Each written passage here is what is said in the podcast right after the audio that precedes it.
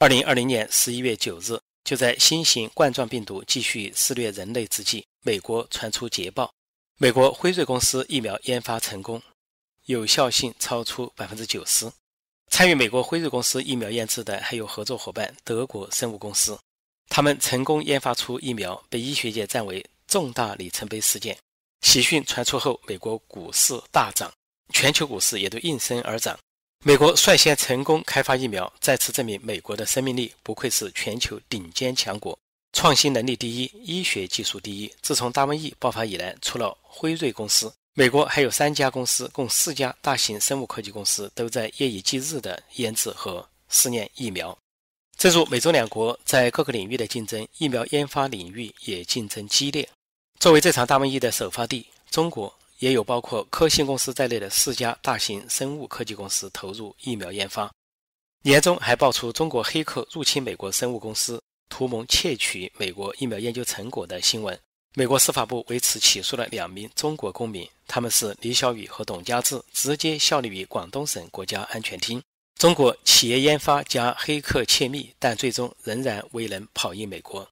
就在美国辉瑞公司报捷的同时，中国疫苗在南美大国巴西遭遇一波三折。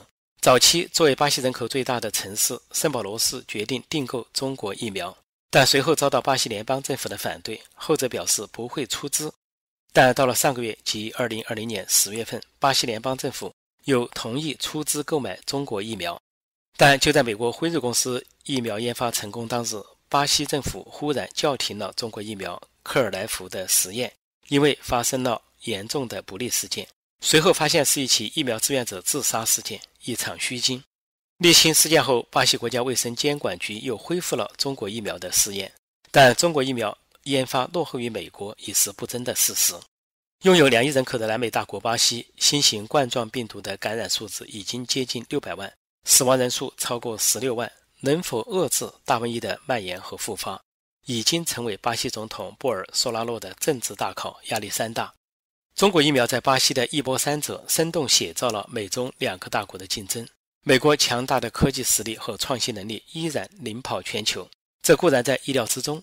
但却再次彰显两国制度的优劣。民主美国激发创造力，而专制中国扼杀创造力。如果说这两个大国都在经济和科技领域取得不同程度的成功，那么美国的成功主要是创造能力的成功，而中国的成功则主要是抄袭能力的成功。辉瑞公司成功研发疫苗之后，预计将在年底前首批投放两千万剂。这不仅让美国看到了希望，也让整个世界看到了希望。这是全人类翘首以待的成果。新型冠状病毒这场大瘟疫席卷了全球几乎所有国家，持续已接近一年。冬季来临之际，第二波或第三波疫情又风声鹤唳，口罩成了二十一世纪人类的奇异装束。各国人民都受够了，人们无不渴望早日结束这场大瘟疫，回归正常的生活与工作。